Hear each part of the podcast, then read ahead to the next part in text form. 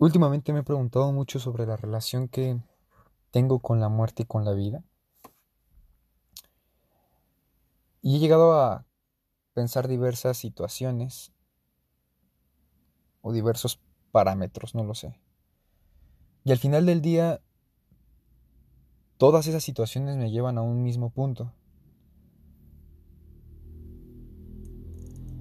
Y hace algunos años dije que el problema de vivir es entender que nunca dejamos de morir. Y qué paradójico es pensar que a la vez que vas creciendo y vas construyendo de cierta forma una vida plena, una vida armoniosa, te encuentras en el otro límite de acercarte a la dirección que todos vamos, que es justamente la muerte. Y yo creo que cuando te llega la palabra o cuando te toca vivirla o cuando toca tener un cierto acercamiento con dicho término, existe una negación muy grande y parte de un proceso del duelo es normal. y no justifico el hecho de que mm, no tengas miedo o que lo tengas. Al final del día el miedo siempre está. Y la verdad es que el problema no es tener miedo. Al final del día es como lo tomas.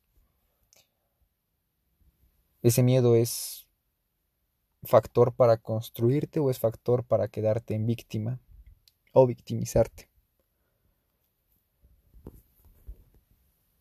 Y entonces escuchaba por ahí decir a ciertas personas, a, a ciertos grupos, que realmente la muerte es un encuentro muy solo. Alguna vez Neruda y Jaime Sabines platicaron acerca del tema, quizás no de forma directa, pero sí en su literatura, en su poesía de forma implícita. ¿Y cómo es que ese momento de muerte es justamente el momento de mayor soledad y de mayor amor para algunas personas? Que yo creo que para la mayoría tendrá que ser así. Pero el tema que vamos a tocar el día de hoy no es la muerte. Es la relación que se tiene con las crisis. Voy a decir, bueno, entonces ¿por qué está hablando de muerte? Creo en pleno 2021, en mi tema anterior de mi podcast que les compartí, hablaba acerca de la motivación según yo o lo que para mí debiera o quizás tendría que ser la motivación. Y les decía que no pretendo tener la verdad absoluta ni creo tenerla, ni tan, ni tan siquiera estoy cerca, creo. tan solo acepto mi realidad como es y punto. Entonces, para poder indagar un poco más en el tema acerca de las crisis, encontré una relación muy grande con la muerte y con la vida, desde luego. Y de forma muy puntual me adentré en el contexto histórico de México y me di cuenta que el mexicano siempre ha estado en crisis, ¿no? Y no digo que otras culturas o otras regiones del mundo no hayan pasado por situaciones de crisis, al contrario, simplemente considero que desde lo que me compete como ser humano que radico en México, veo mi entorno así.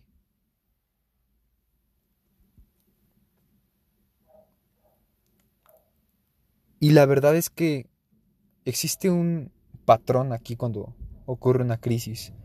Y el patrón que yo veo, que puedo observar desde mi perspectiva,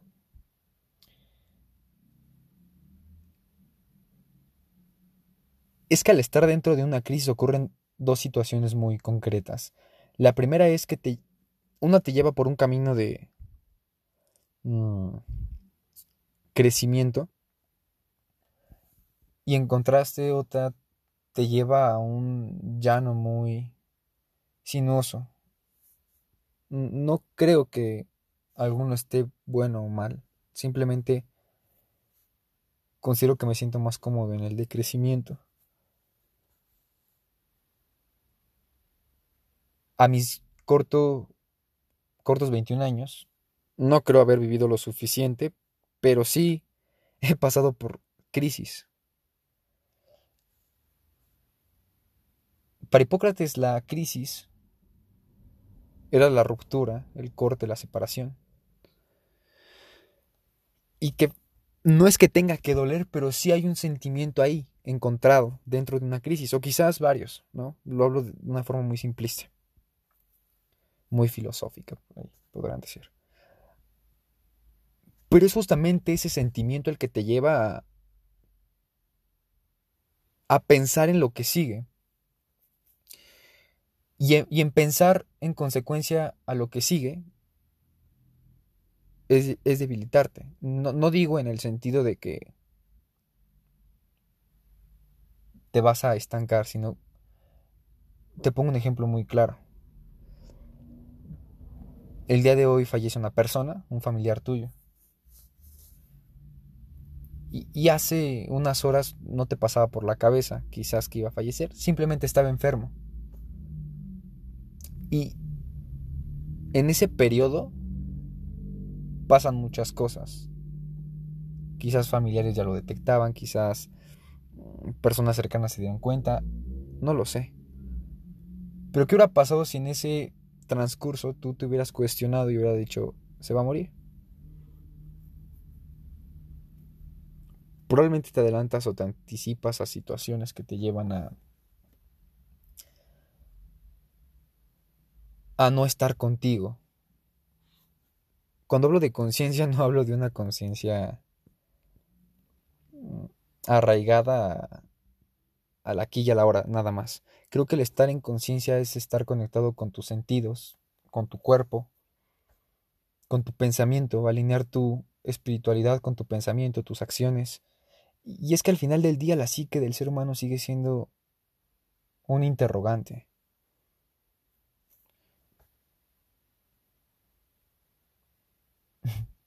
¿Qué de ventaja haber leído filosofía a mis 17 años? que quizás desde hace mucho me empecé a cuestionar mucho sobre la vida. Y no digo que a otras personas no les haya pasado, al contrario, creo que hay personas que lo hacen desde antes. Y, platicar acerca de esto quizás para algunos les suene muy poco interesante o atractivo. Porque bueno, sí, sí estoy en crisis últimamente o quizás no he estado. Y toco la parte crisis porque no es que no comparta, simplemente hay temas en los cuales evito quizás hablarlo de forma muy directa, pero ya que el espacio me lo permite y me siento cómodo hablando, hablándole una caja que corre, que hace correr los segundos, los minutos, me siento cómodo. En público me, me es grato igual compartir con personas. Pero el espacio es lo que realmente determina lo que hago, ¿no? Como una crisis. Culpamos quizás al contexto, a las cosas externas.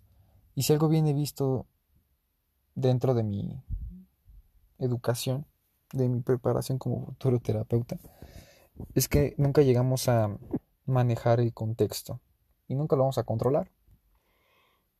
Pero ¿por qué a mí? Voy saliendo de una pérdida y yo estoy viviendo ahorita una separación, y estoy viviendo ahorita otra ruptura, no lo sé. Y quizás yo te pudiera decir desde un punto muy espiritual, bueno, es que eres un guerrero para el Señor Jesucristo, bueno, eres una persona seleccionada para este entorno llamado espacio, te pudiera decir miles de situaciones que te llevarían a lo mismo te tocó.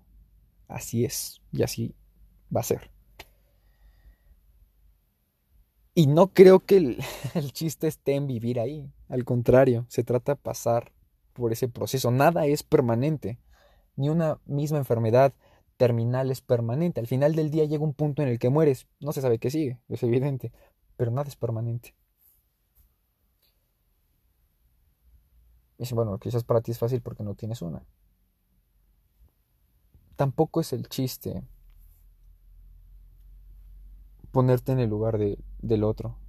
Difiere un poco la empatía justamente en este punto de la crisis porque por más que tú intentes comprender a la otra persona, jamás la vas a llegar a comprender.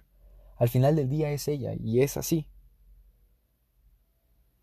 Y eso no me hace mejor o peor humano, simplemente me hace ser y ya. Y, te podrá pintar miles de crisis que hoy en día se viven en México, ¿no? Hablando desde aspectos económicos, políticos, culturales, no lo sé, sociales incluso hoy día, con miles de movimientos que están surgiendo. Y hablar del tema para algunas personas les resulta poco interesante, y quizás porque las crisis justamente te llevan a ese cuestionamiento interno. Y creo que cuando no estamos listos a observar nuestra realidad, ocurren cosas igual interesantes. Porque ¿qué es estar listo para que puedas o no vivir una situación adversa? ¿Será acaso el único camino para poder crecer dentro de este proceso llamado vida? Perdón. No, no creo. Y tampoco creo que la persona resiliente sea mejor que la persona que no es resiliente. Simplemente son situaciones que son y ya. La resiliencia se trabaja a base de una situación adversa. Es una capacidad que el ser humano engloba en base a lo que le va ocurriendo. No es algo que eh, nace y, y está por, por aspecto biológico. No es como un reflejo, no es como un instinto. Que al final del día modifican es lo mismo con el ser humano durante una crisis. Si hoy en día tienes una pérdida de un familiar cercano, es probable que para dentro de un año, si es que fallece otra persona, no lo tomes igual. Aunque es la misma situación, el comportamiento y la conducta nunca va a ser igual. Y eso es lo que realmente determina una crisis. Pero ¿qué es una crisis? Es perder justamente esta capacidad que tú tienes para poder controlar y manipular las situaciones. Tus herramientas se ven poco efectivas ante esa situación. Ya no es suficiente tu habilidad para poder resolver, de actuar. Eso es una crisis. Y a base de una crisis existencial, que es, soy fanático hablar acerca de las crisis existenciales, que es esa falta de orientación, falta de, mm, digamos, camino, como diría por ahí el hombre en busca del sentido. Creo que cuando una persona se encuentra en crisis, uno de los némesis o enemigos que puede ocurrir dentro de esta situación es el aburrimiento. No es lo mismo que estar solo. Porque al estar solo te puedes cuestionar, puedes estar sintiendo, puedes estar ahí en conciencia. Pero el estar aburrido te lleva a no, no actuar. Que es justamente lo que ocurre, te deja en shock, en parálisis. No hay movimiento, no hay algo que te esté moviendo ahí. Y es muy interesante porque ¿cómo es que vuelves a orientar a una persona a obtener un sentido, un nuevo camino?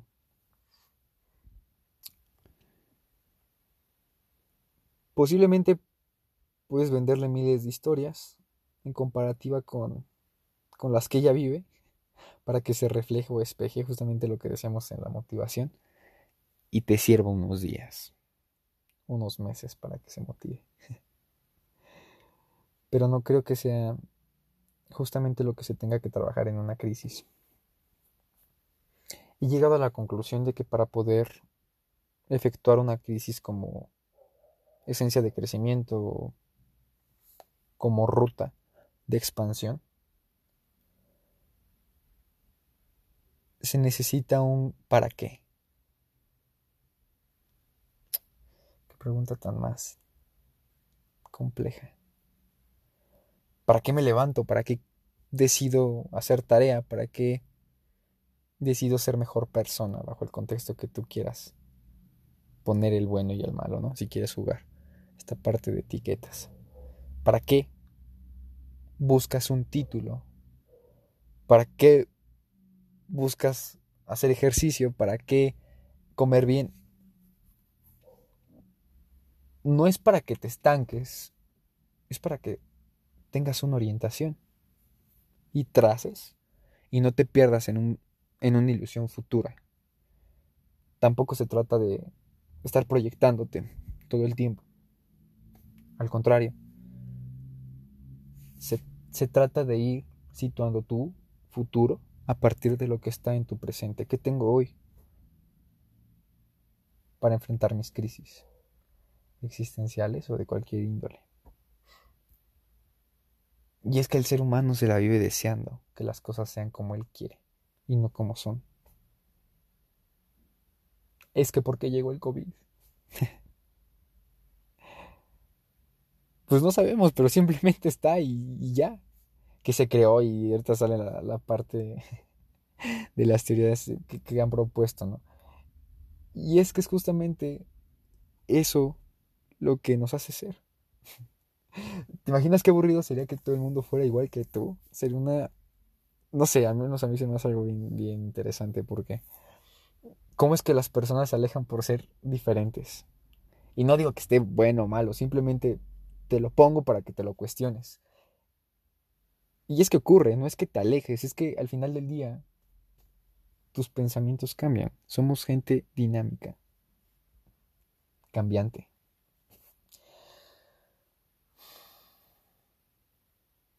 Mi respiro de relajación, ¿notaron? y eso no quiere decir que te, que te haga ponerte en un parámetro en el cual te vas a sentir mejor. Pero sí creo que te va a hacer crecer. Y una crisis la veo como una puerta enorme de crecimiento, siempre. Te voy a poner un ejemplo. No te motives con él. No te cases con lo que digo.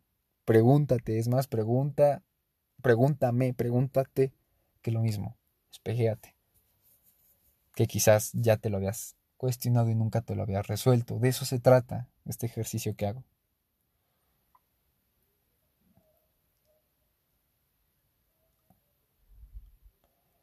Un minuto de silencio. No es cierto. Pregúntate, ¿por qué estás aquí? Estás en tu cama, estás en un auto, yo estoy en un auto. Estás en tu sala, estás acostado, estás parado, estás hincado, estás llorando, estás triste, estás feliz, estás apurado, estás decepcionado, estás frustrado, no lo sé. ¿Cómo estás? Ahora sí, pasemos a escuchar. Cuando yo tenía 18 años, acaba de cumplir los 18 años, estaba cursando una materia que se llamaba Toastmaster. Y quizás eh, la expresión siempre me ha gustado en diversas áreas. El punto es que ese día me tocó hablar. Algo que me encanta. Ojo, porque nunca nos agarran listos las crisis. Y nunca estamos listos para nada. Puedes anticiparte. Prosigo. Y me tocaba improvisar, ser espontáneo, que quizás yo lo llevé a, a no la improvisación, sino más a la espontaneidad. Y me tocó hablar acerca de algo que me diera mucho miedo. Y entre las miles de cosas que le puedo tener miedo, porque tengo miedo como tú, soy humano, lloro y chillo y me enojo. No soy un ser de otro planeta, me hubiera gustado, no lo soy, me tocó ser humano.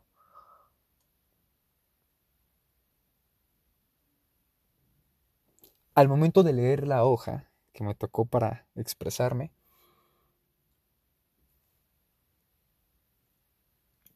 nunca había conectado conmigo hasta ese momento. Hoy ya lo hago.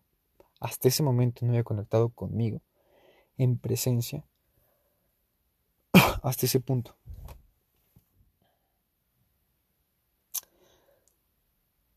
Porque tenía días que me acaba de enterar que mi papá lo habían diagnosticado con cáncer.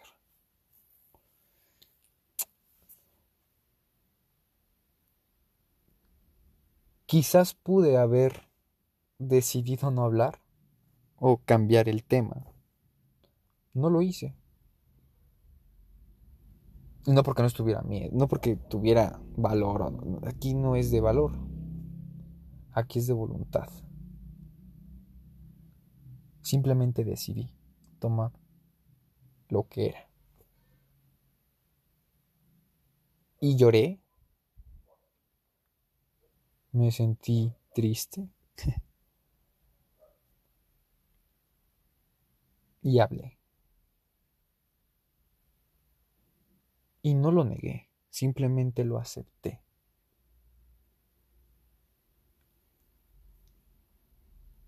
Y acabando de dialogar con el grupo, porque fue un diálogo, un ejercicio grupal, creo que el rostro de todos mis compañeros fue de sorpresa y es que es justamente eso lo que te lleva a ser humano. No cuestiones a las demás personas, no critiques. No eres juez. No te pongas ese pinche traje porque no vas a lograr crecimiento, te vas a estancar. al final del día inténtalo. Todos lo, lo hemos intentado, creo yo. Para fulanito quizás hubiera estado bien decirme, oye, hace unos segundos, tienes cara de mamón, nunca hablas. Y cuando recibe la sorpresa de cómo es que le está pasando tu colega, el que va al lado de ti todos los días, la persona que se sube a la combi no te dice buenos días, el cabrón que te atiende en un restaurante y no te no te atiende bien, no lo sé. Todo el tiempo estamos en crisis. Y si acaso este audio no te puede mover el ser empático, a menos que te mueva tantito para poder aceptar las cosas como son.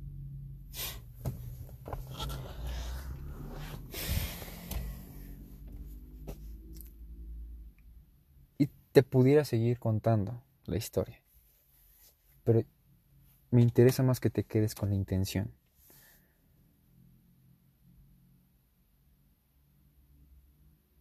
Qué haces con eso? ¿Cómo te armas desde, desde ahí? Aceptando. La diferencia de la vida humana al otro tipo de, a los otros tipos de vida es que el ser humano hasta cierto punto en términos relativos le puede dar una orientación, un contenido.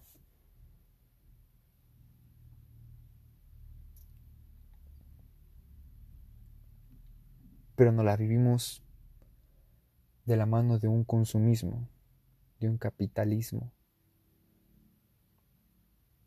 gastando y preocupándonos por las valijas que tenemos al lado, que al final del día nada te llevas.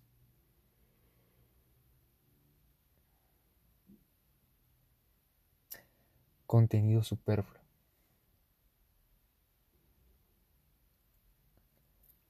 ¿Qué, vas a dejar cuando te vayas? Y no lo digo en cuestión de fama ni, ni de, de tu ego. Eso, eso al final del día solo es. A mí me da lo mismo que me escuchen tres o diez personas. Yo lo hago porque me amo y porque amo hacer esto.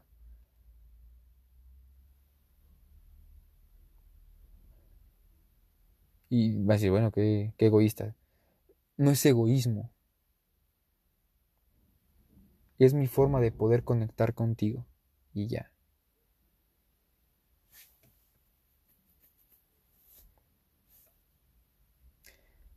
Podrán pasar años, décadas, milenios.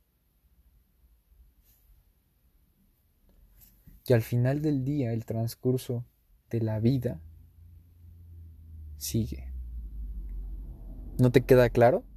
observa tu entorno. ¿Qué pasa con las plantas? ¿Qué pasa con el día y la noche? ¿Qué pasa con las estrellas? ¿Qué pasa en el espacio? Hay rupturas, hay pérdidas, pero ¿qué crees? También se nace, también se crece.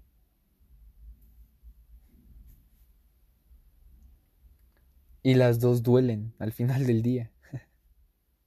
¿O no?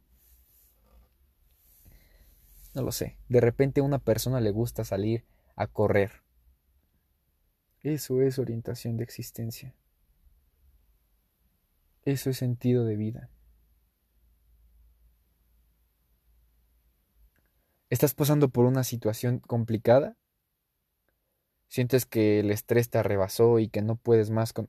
Acércate a una vida, acércate con un profesional que te pueda mejorar tu vida. No te metas a escuchar audios motivacionales porque eso se termina. Empieza a escucharte a ti.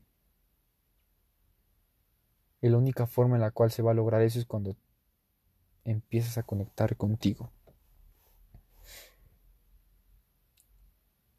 ¿No me crees? Detente unos segundos en la calle. ¿Cómo ves sus rostros?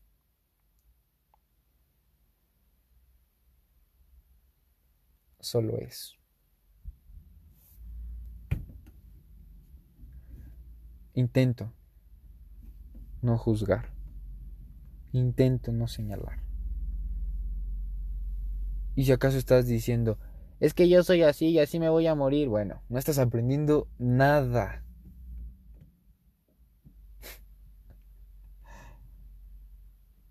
Porque el chiste no es encajar. El chiste no es ser aceptado. Sí, sé cómo quiera ser, pero no se trata de eso. No te atrevas a hacer nada desde un sentimiento como el odio y el enojo. Y hablo en términos de actuar directamente en intención con otra persona, porque el enojo también te puede hacer crecer. La, la frustración también te puede hacer crecer. Lo hablo del accionar.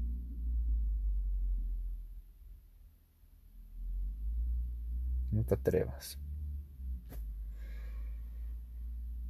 No aprendemos con lo que le pasa a los demás. Aprendemos con lo que nos pasa a nosotros mismos.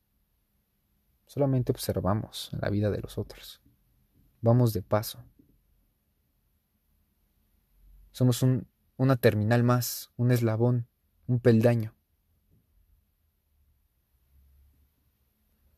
Y al final del día terminamos siendo una multiplicidad de voces, una cadena completa, un tren inmenso. Y no es bueno ni malo, simplemente vas a terminar y vas a llegar al final siendo y ya.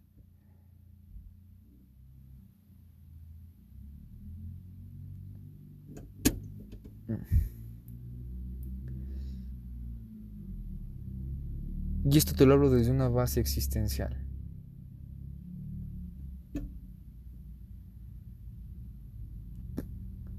¿Quieres leer un antecedente? Échate a Sísifo. Échate a Jorge Bucay, échate a Víctor Frank. No sé. Échate a filósofos que hablen acerca de la existencia. No te eches un podcast de 40 minutos. No, no creo que solamente necesites de esto para que, encuentres una orientación. Pero si acaso te empujé, si acaso te, te moví, te soné por ahí algo, yo estoy más que agradecido por dejarme entrar en tu cabeza un rato.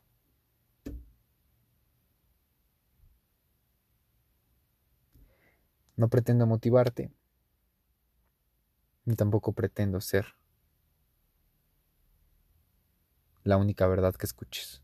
Probablemente estoy mal y solamente soy un loco hablándole aquí, a una caja, que ni siquiera tiene sentimientos ni me escucha, solamente graba y te lo hace llegar esto a ti, en donde estás. Y al final del día, ¿qué? solamente es. Solamente somos. Te mando un, abrazo enorme, canijo. Y deja de ponerte etiquetas. ¿Eres el huérfano? ¿El viudo? ¿El enfermo? ¿El decepcionado? ¿El pendejo? ¿El que no sabe? ¿El hermano más idiota? Quítate tus etiquetas, tu disfraz, sal. De repente sale y juega con ellas.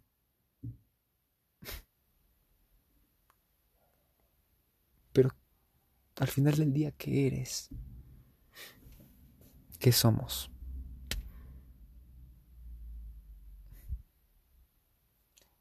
No es lo que te pasa, es lo que decides hacer con lo que te pasa. No es lo que va a pasar ni lo que pasó, es lo que está pasando.